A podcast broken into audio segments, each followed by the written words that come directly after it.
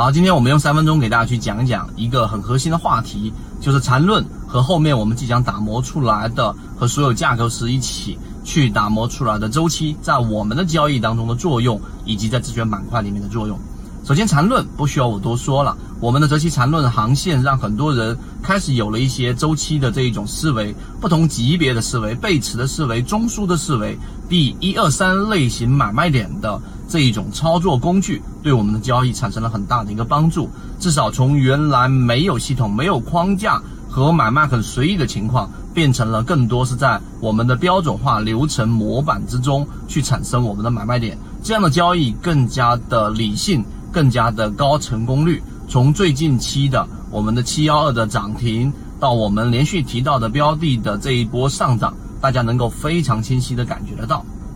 这是第一点。第二点，后面这个周期呢，实际上我要给大家去讲的是什么？就大家对于我们圈子里面对大方向的判断，对于整个个股的节奏，到底为什么能够保持在比较平稳的，并且整个发挥比较平稳的？这样的一种程度之上呢，其实得益于我们所说的缠论和我们对于周期的理解。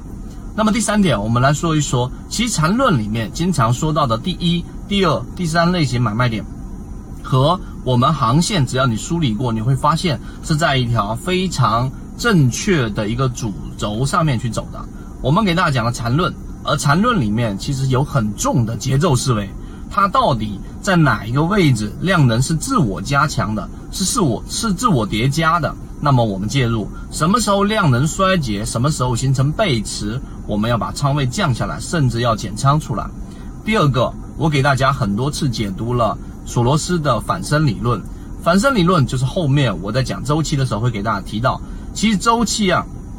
它循环往复，细节是不会重复的，但是历史总在不断的重复。所以它不重复细节，但是呢，所有的事物它都会有一定的周期和它的规律。就像是我们从最原始的人类就知道，白天我们不适合去河边、去湖边去喝水，因为那个时候野兽、母狮子它们都在那边等候着猎物。晚上我们要休息，春天我们要播种。所以，我们人类也好，和我们的原始的这一个祖先也好。都告诉给我们，我们人类在不断的寻找着整个社会的和自然的规律，找到这个规律，能够让我们生存得更好。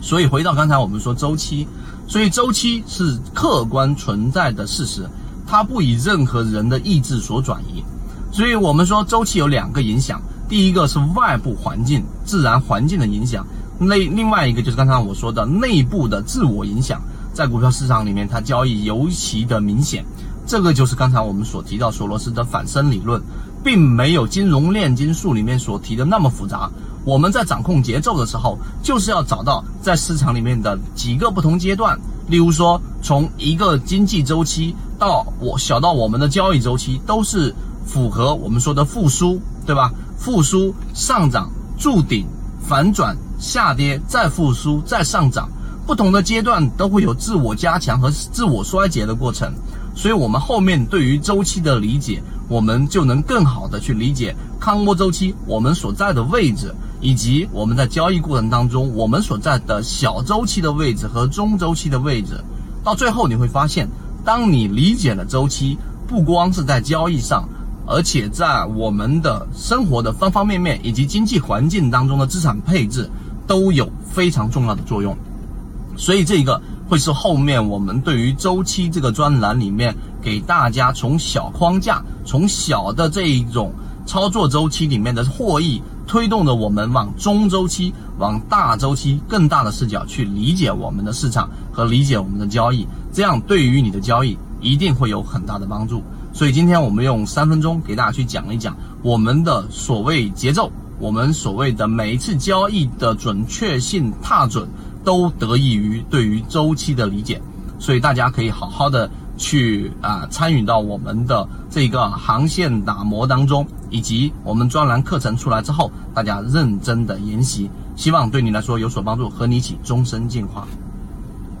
授人以鱼不如授人以渔，这里我所讲的只是交易系统当中很小的一部分。想要系统的学习完整版的视频课程，可以微信搜索我 ykk 二五六找到我，进入到我们的圈子里面学习，还可以邀请你每周的直播学习，和你一起终身进化。记得点击右上角的订阅，我们下期再见。